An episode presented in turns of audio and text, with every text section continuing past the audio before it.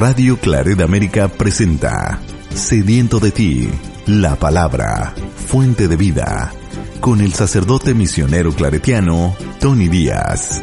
Reflexiones diarias del Evangelio. Aquí iniciamos.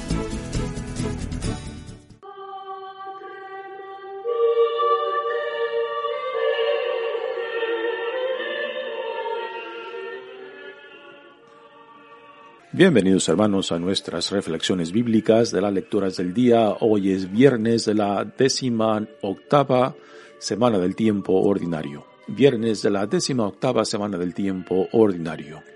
La primera lectura de hoy viene del profeta Naún, capítulo 2, versículos 1 y 3, y capítulo 3, versículos 1 al 3 y 6 al 7.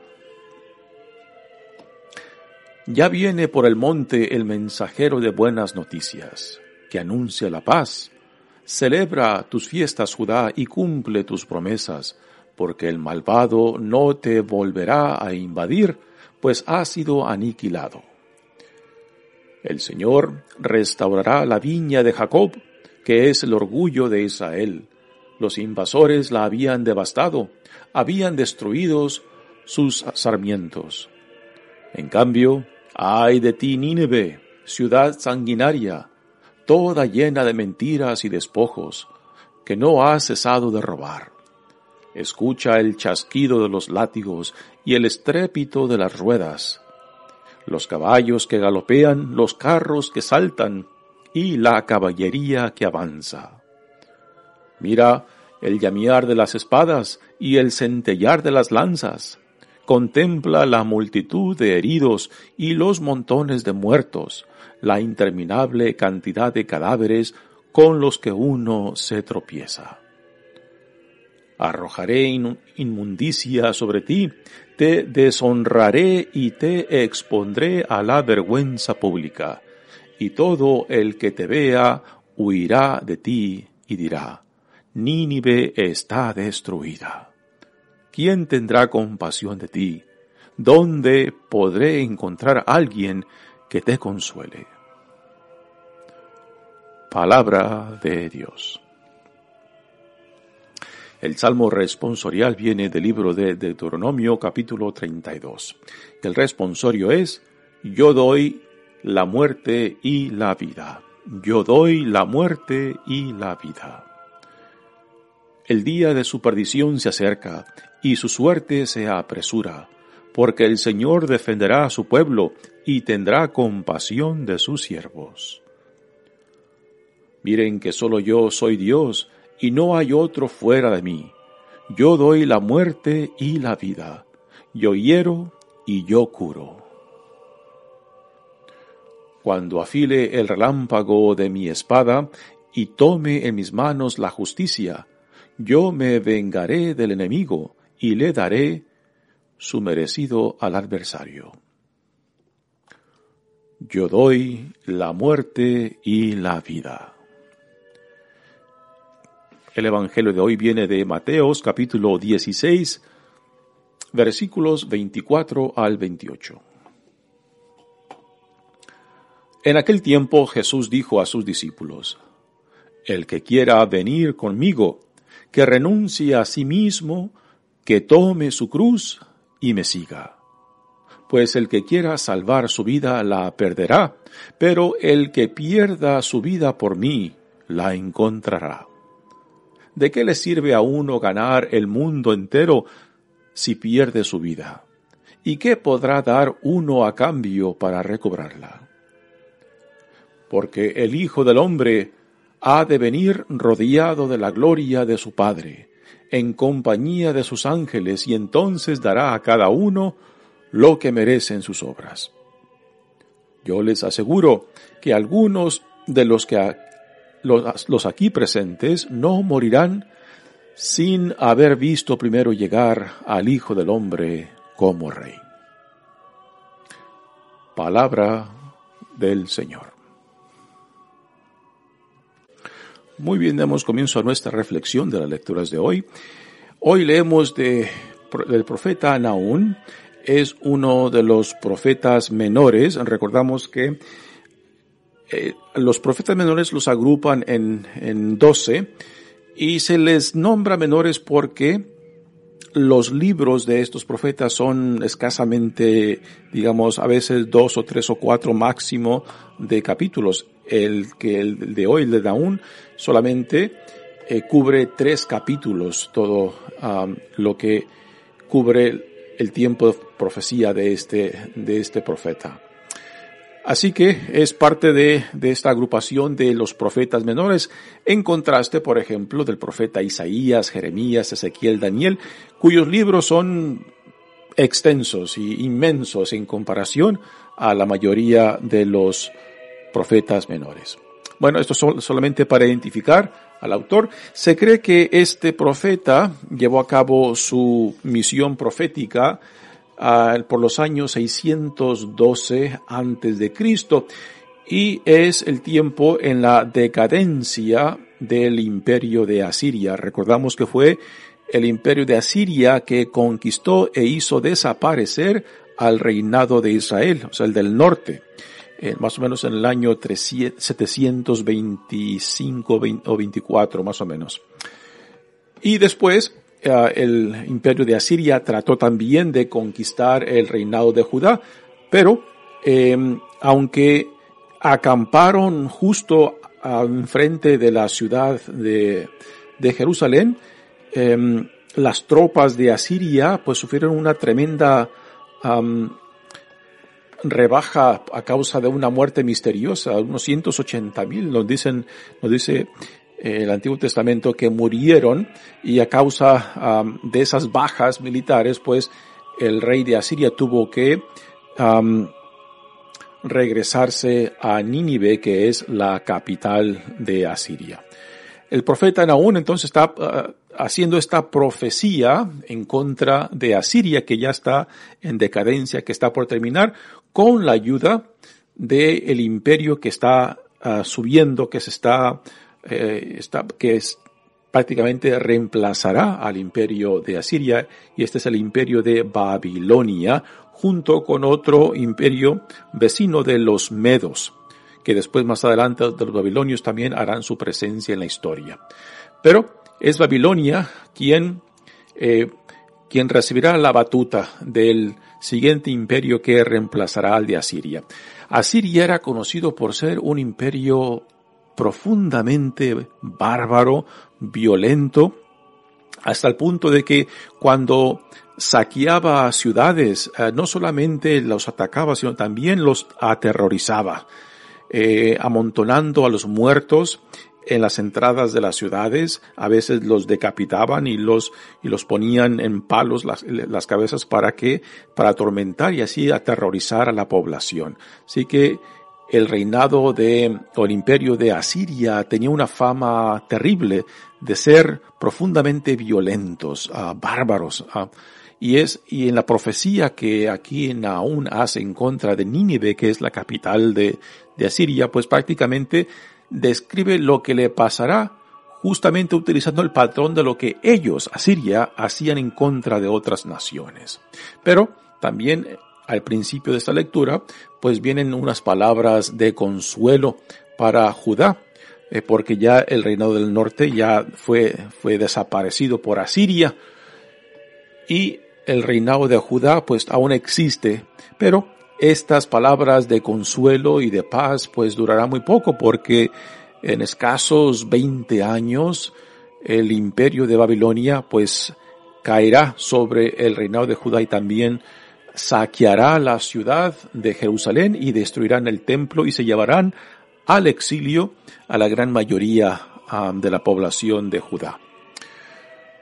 Dice la lectura de hoy, ya viene por el monte el mensajero de buenas noticias, que anuncia la paz. Celebra tus fiestas, Judá, y cumple tus promesas, porque el malvado no te volverá a invadir, pues ha sido aniquilado. Esto hace referencias al atentado que hizo Asiria por conquistar el reinado de Judá. Y, pero ya lo que mencioné antes, a causa de esa misteriosa muerte de unos 180 mil soldados del de las tropas de Asiria que murieron justo a puertas de la ciudad de Jerusalén, tuvo que retirarse el rey de Asiria a Nínive.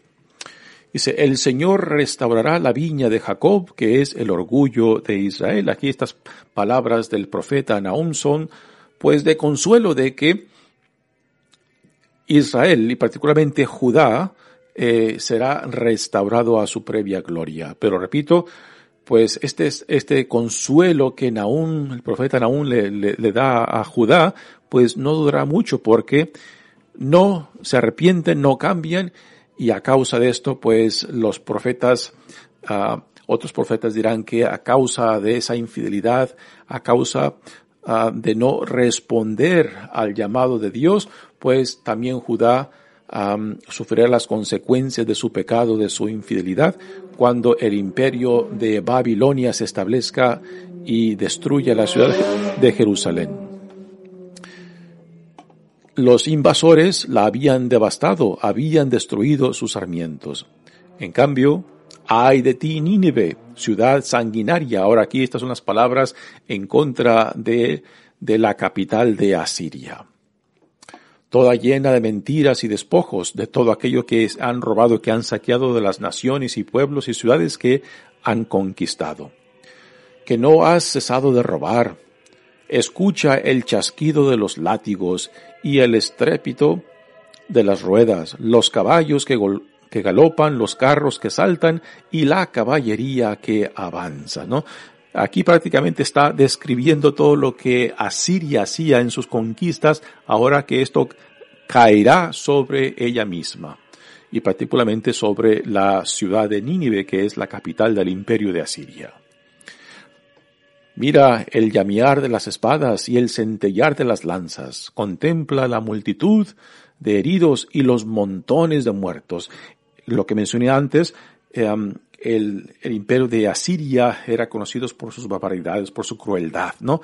Y lo que describe aquí el profeta Naún eran lo que ellos, los de Asiria, hacían con otros pueblos, que ahora ellos mismos padecerán sus crueldades um, que habían impuesto sobre otros pueblos. La interminable cantidad de cadáveres con los que uno se tropieza arrojaré inmundicia sobre ti, dice el profeta, te deshonraré y te expondré a la vergüenza pública.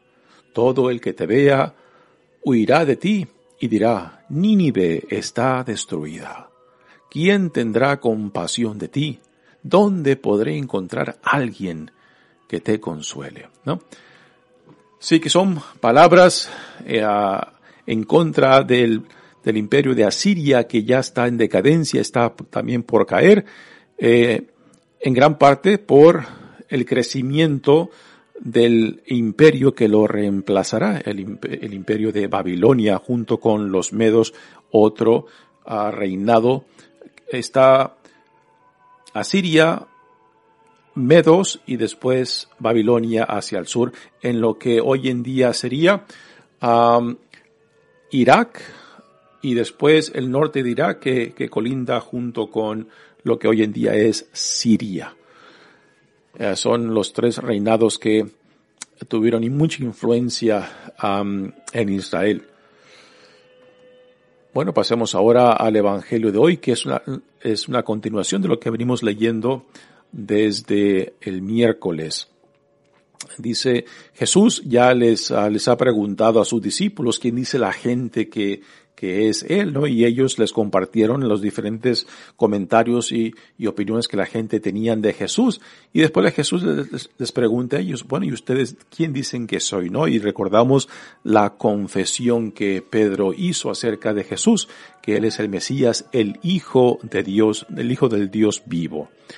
Y después de esta confesión, eh, Jesús les da el, primer anuncio de su pasión, muerte y resurrección, lo cual les cae como un balde de agua fría porque las expectativas que ellos eh, pues, tienen sobre Jesús de que será un tipo, un tipo de rey que restablecerá eh, la gloria del reinado de, de, Israel al, al, al, estilo de, digamos, de David, ¿no?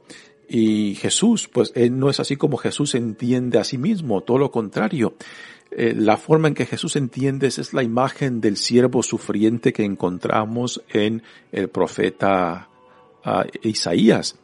Y lo cual es algo muy difícil, no solamente para ellos, sino también aún para nosotros hoy en día, ¿no? Eh, vernos, vernos siguiendo al Hijo de Dios, al Mesías, ¿no? Como el siervo sufriente y de que si deseamos seguirlo, si, deseamos ser sus discípulos, pues tenemos que también asimilar, asimilar la pasión de Él. Y aquí hemos de entender claramente qué es lo que se entiende por, por pasión. O sea, el sufrimiento. El sufrimiento, la cruz, eh, la negación de uno mismo, ¿no? Y esto no debe, debe verse como algo que Dios exige exige como necesario, ¿no? Por ejemplo, aquí me refiero al sufrimiento, ¿no? que Dios no exige o no demanda de que no tengamos que sufrir eh, explícitamente, ¿no? No, el sufrimiento viene como consecuencia de la fidelidad al llamado. O sea, cuando somos fieles al amor, a la compasión, a la misericordia, a la justicia de Dios, pues el mundo se nos echa encima porque los, los valores del mundo son contrarios a esto, ¿no?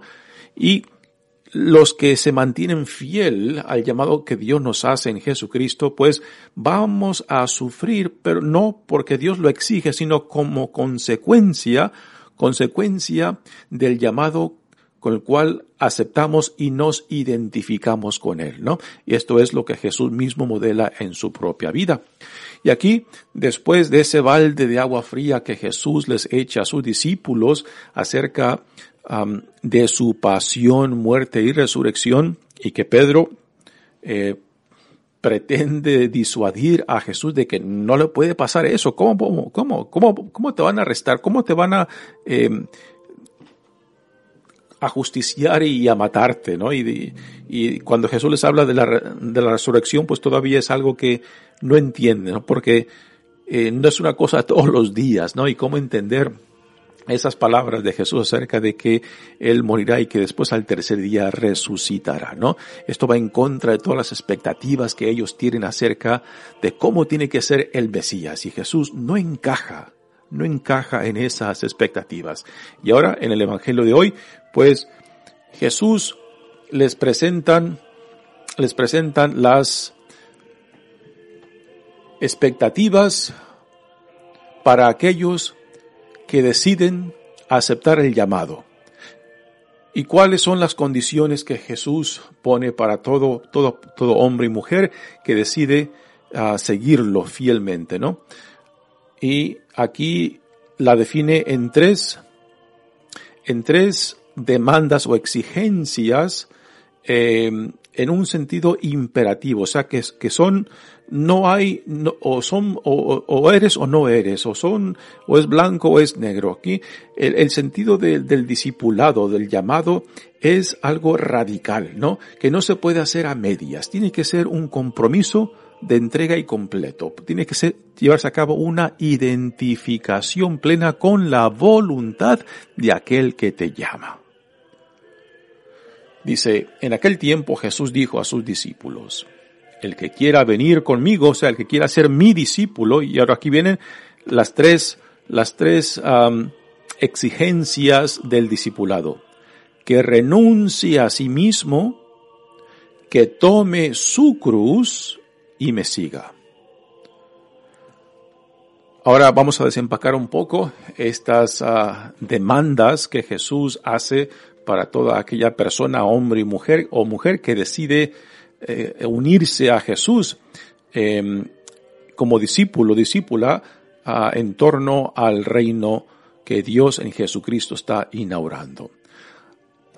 Que renuncie a sí mismo, ¿no? por renuncia de sí mismo ah, no es simplemente una renuncia de algo bueno. Por ejemplo, si tú eres, si tienes posesiones, si tienes casas, si tienes dinero, no, de que renuncies a esto. O de que renuncies a tu familia, ¿no?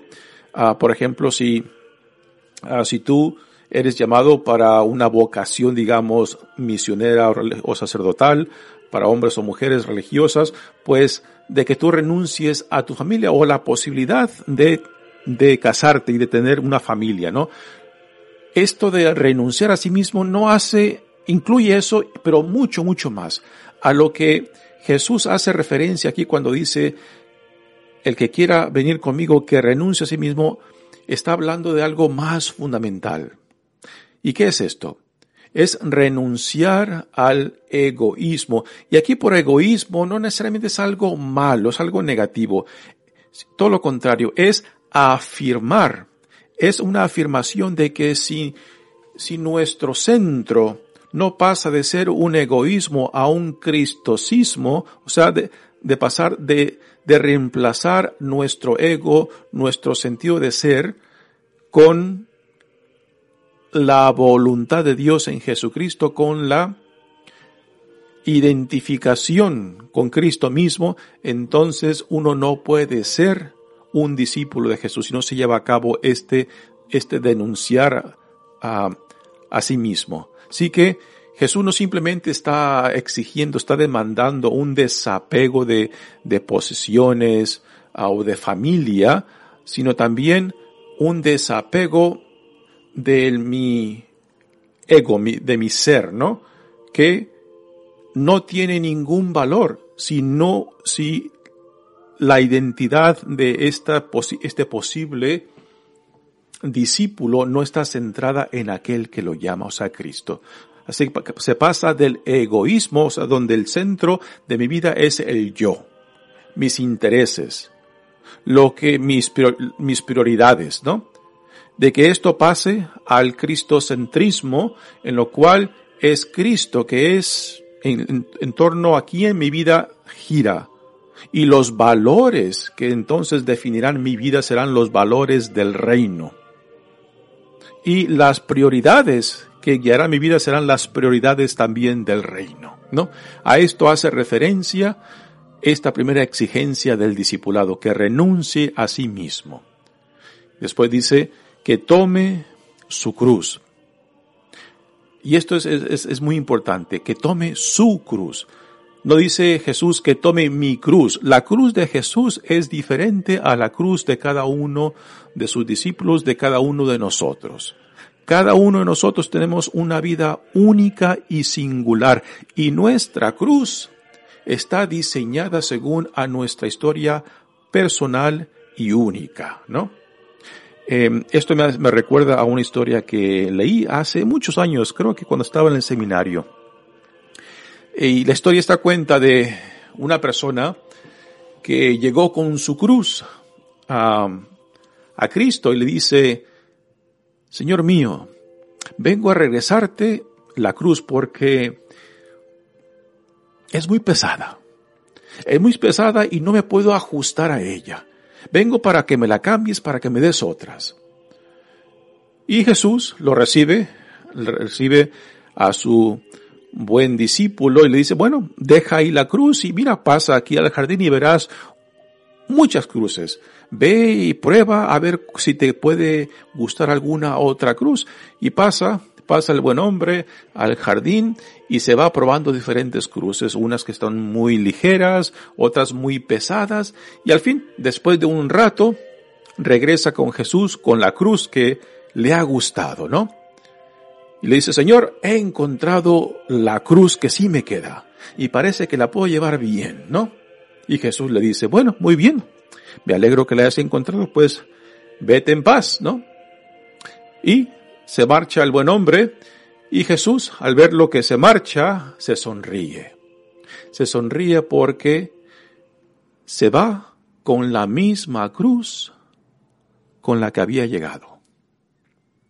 Ahora, ¿cuál es el punto de esta historia? El punto de esta historia es de que a veces, pues necesitamos quizás desahogarnos que a veces necesitamos quizás ventear las angustias que estamos viviendo en X situaciones, ¿no?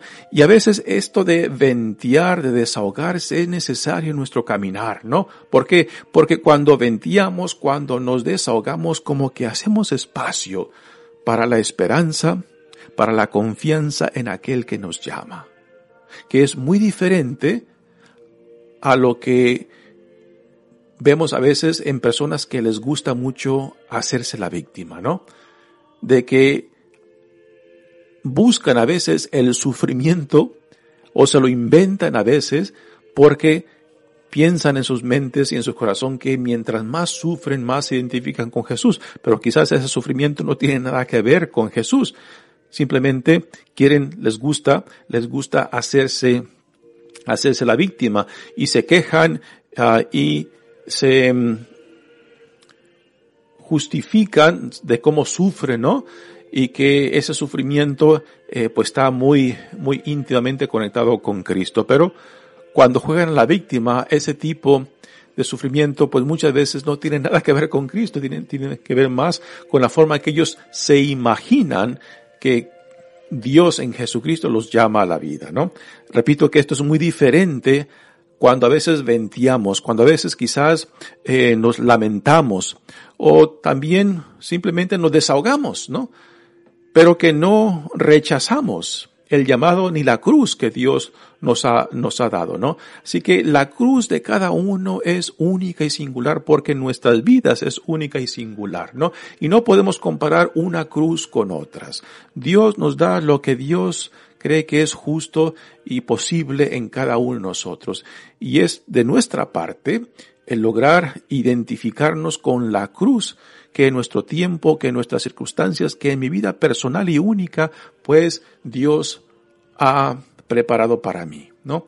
Ahora, estas exigencias y demandas que Jesús nos pone um, del discipulado no es algo forzado.